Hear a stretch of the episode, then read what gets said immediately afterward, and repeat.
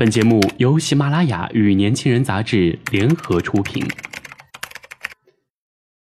年轻是一次最有收获的阅读，我们的态度不在成功学的书单里。年轻人，年轻人 FM，让你杀死那个无聊的自己。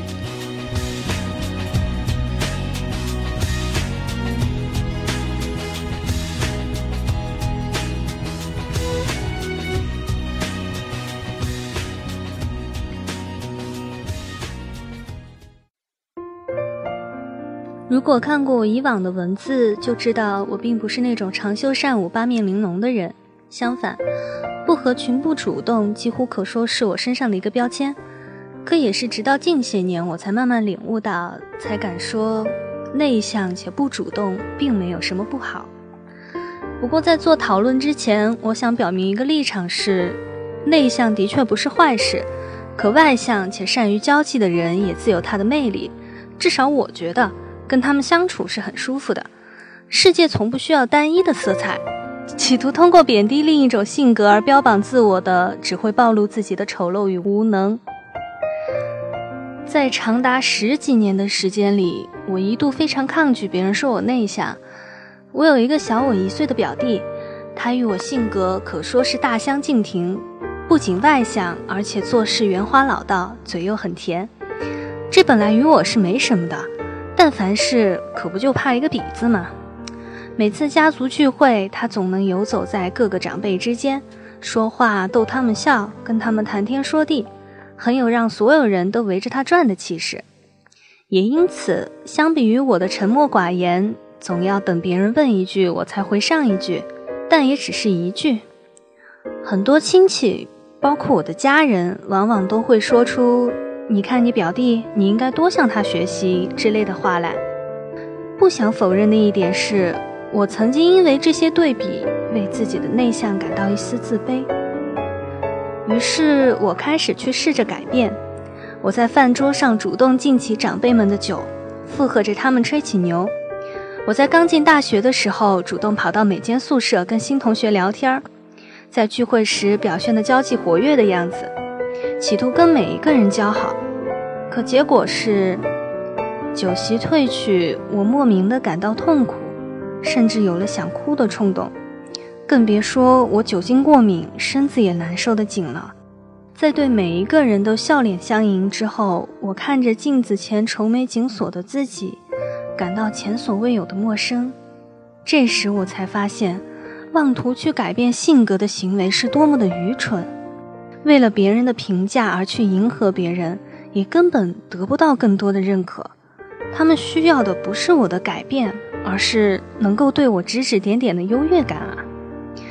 于是我又开始改变，变回我自己。我不喜欢聚会，不喜欢嘈杂的环境，那便斟一杯茶，安安静静的看一本书，写一篇文章，或者一个人独自行走在林荫道上。感受着斑驳的光影，也是欢喜。我不喜欢主动去争什么虚名，那也无妨。默默提升自己的能力，一旦被委以重任，也不至于手足无措即可。从没有一刻，我感到自己无比的舒服的存在着，如此真实。但尽管我说自己内向，却并不意味着我就是一个木讷而无趣的人。我仍旧可以在好多人面前从容自若的演讲，引经据典，谈笑风生，博得听众的喝彩；也能够在与人相处时避免不当的言行，同时讲一些逗趣的话，让大家高兴。长久以来，我们说内向不好，其实更多的是在对那些对别人的好意冷漠相待、说话不看场合、往往一句话噎得对方不知如何招架，以及其他情商低下的行为的排斥。但久而久之，变成了对所有内向人士的攻击，这不得不说矫枉过正了。我也曾无数次为自己的不积极主动、交友稀疏担忧过，怕自己这样会遭到很多人的嫌弃。但直到近几年，我才意识到，内向且不主动并不是一种劣势。除了人生难得的几个挚友，其他人我是否与对方交好并不很重要。重要的是我是否有真才实干。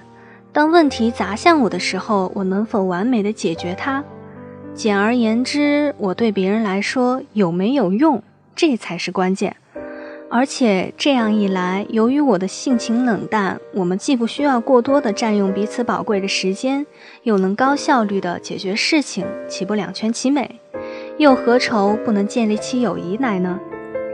所以呀，别为自己是哪一种性格的人而纠结啦。你要做的只是努力让自己成为一个有用的人，那时你看到的世界必然是不一样的光景。